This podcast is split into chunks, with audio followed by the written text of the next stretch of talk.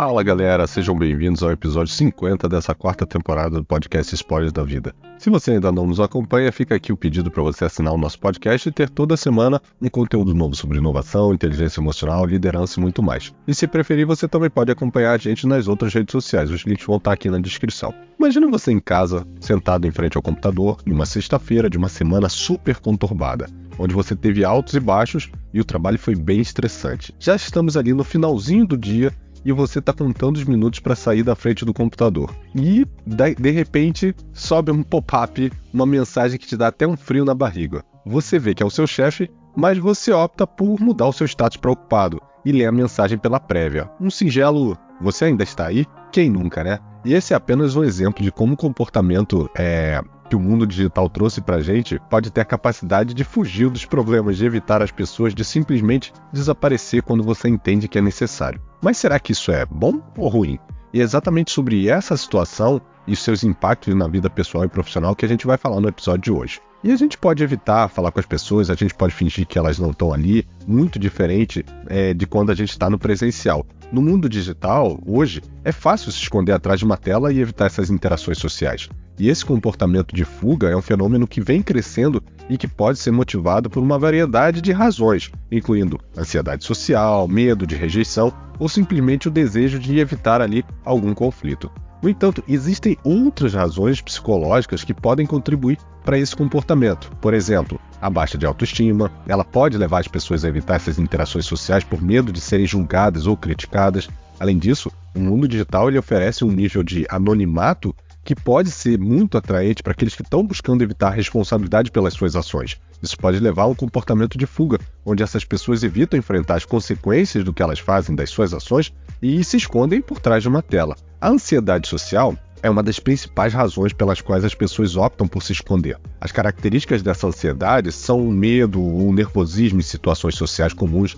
Isso ocorre principalmente porque a pessoa tem medo de ser julgada, de ser criticada, de ser avaliada negativamente, de fazer algo que possa ser mal visto pelos outros. A internet ela oferece um refúgio seguro para aqueles que estão ali é, desconfortáveis nessas situações sociais. No entanto, evitando essas situações, a gente está apenas reforçando esse medo, essa ansiedade. E isso acontece tanto no digital quanto no meio analógico, vamos dizer assim, quanto na vida presente. Eu vou dar aqui um exemplo simples, mas que provavelmente você já deve ter passado por isso. Começa uma reunião online, mas tem apenas uma ou duas pessoas. Você provavelmente não vai entrar porque você não quer começar uma interação com essas pessoas. Você vai esperar ter mais gente na sala, porque aí você pode conseguir entrar desapercebido. Essa é uma das situações onde você está fugindo ali da interação social. Uma outra é, característica é o medo da rejeição. É uma razão muito comum para esse comportamento de fuga. No mundo digital, é fácil evitar a rejeição simplesmente não se envolvendo nessas interações. É, mas ao fazer isso, a gente está perdendo também a oportunidade é, de formar conexões que sejam mais significativas e mais profundas, e também de aprender a lidar com a rejeição de uma maneira saudável, né? Quer ver um exemplo? Imagina que você está em uma reunião online e dentro do contexto que você está conversando, você tem ali uma ideia, você tem a, algo que você acha que pode contribuir, mas na sua cabeça você acha que essa ideia não é boa ou que ela pode ser criticada você vai deixar de falar porque você tem medo de como pode ser julgado. E isso vai acontecer tanto no online quanto no presencial. Lembrando que a rejeição ela está muito relacionada à forma como a gente interpreta o que acontece com a gente. O sentimento de rejeição ele é nosso, ele não é do outro. E também existem os conflitos, né?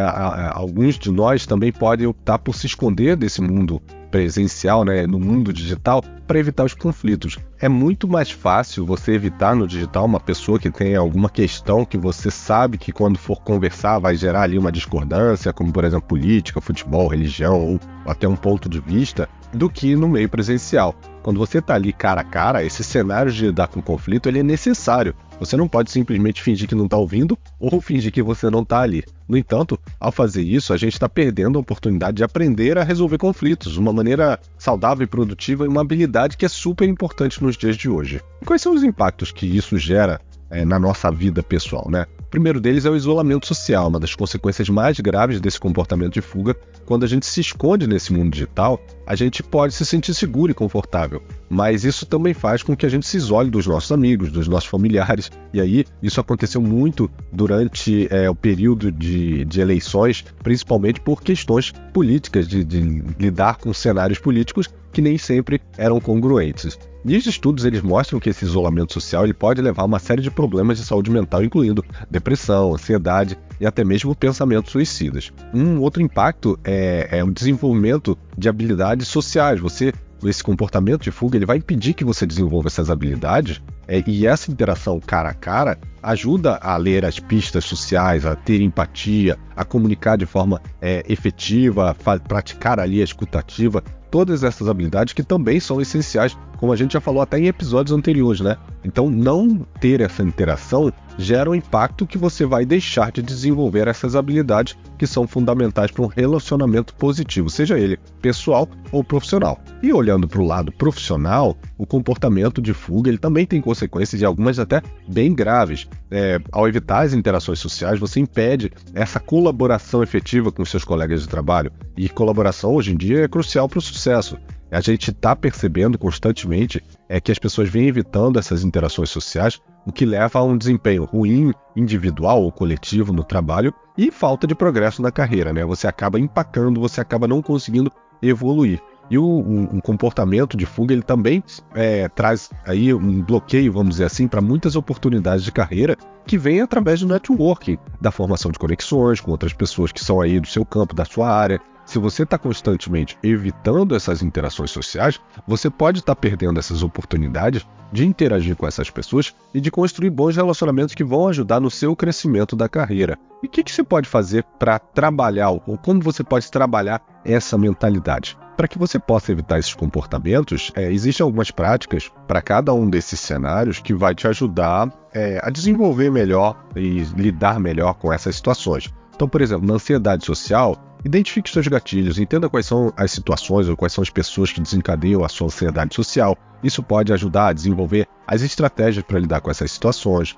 Pratique a exposição gradual, comece com situações que causem menos ansiedade, vá gradualmente trabalhando até situações que sejam mais desafiadoras. Aprenda técnicas de relaxamento, como a respiração profunda, meditação e yoga, que podem ajudar a reduzir os sintomas de ansiedade. Já no medo da rejeição, reestruture seus pensamentos negativos, tente identificar e desafiar esses pensamentos para que você possa ter uma visão é, mais clara sobre o que, que você vem fazendo para que você se sinta é, rejeitado. Desenvolva também a sua autoestima, trabalhe em valorizar a si mesmo e as suas habilidades, independente da opinião dos outros. Pratique a autocompaixão, ou seja, seja gentil consigo mesmo. Mesmo quando você estiver enfrentando a rejeição, lembre-se que todos nós enfrentamos a rejeição em algum momento. Em relação a evitar conflitos, aprenda é, habilidades de resolução de conflito. Isso vai é, poder incluir coisas como aprender a se expressar seus sentimentos de maneira clara e mais assertiva, não agressiva, negociar soluções com o compromisso dos dois lados, entender que o conflito é algo normal, que faz parte do relacionamento. Vão haver desacordos é, em alguns momentos, mas o conflito não é necessariamente algo ruim. Ele pode levar a soluções e uma compreensão mútua. E procure ajuda se for necessário. Se você achar que constantemente está evitando conflitos e que isso está trazendo um impacto para a sua qualidade de vida, você pode procurar um profissional, um terapeuta que vai te ajudar a entender essas situações e trabalhar cada uma delas. Em relação ao isolamento social, faça um esforço consciente para se conectar com os outros. Isso pode ser tão simples quanto enviar uma mensagem para um amigo ou participar de um evento social. Encontre também atividades que você gosta, junte-se é, em clubes ou grupos que se concentram nos seus interesses para que você tenha uma maneira de conhecer outras pessoas, pessoas novas. Procure também ajuda profissional se isso for necessário. E por fim, desenvolva habilidades sociais, ou seja, pratique a escutativa, significa estar totalmente presente ali, evitar distrações, é, ouvir e estar pela pessoa, aprender a expressar seus sentimentos de forma saudável, por exemplo, dizer às pessoas como você se sente em vez de guardar o ressentimento, e desenvolver a habilidade de empatia, que é se colocar no lugar do outro e entender sobre o ponto de vista do outro. E é normal se sentir desconfortável, ansioso em situações sociais de vez em quando. É, mas não é normal que essa ansiedade esteja impedindo você de viver sua vida, seja no lado pessoal ou profissional.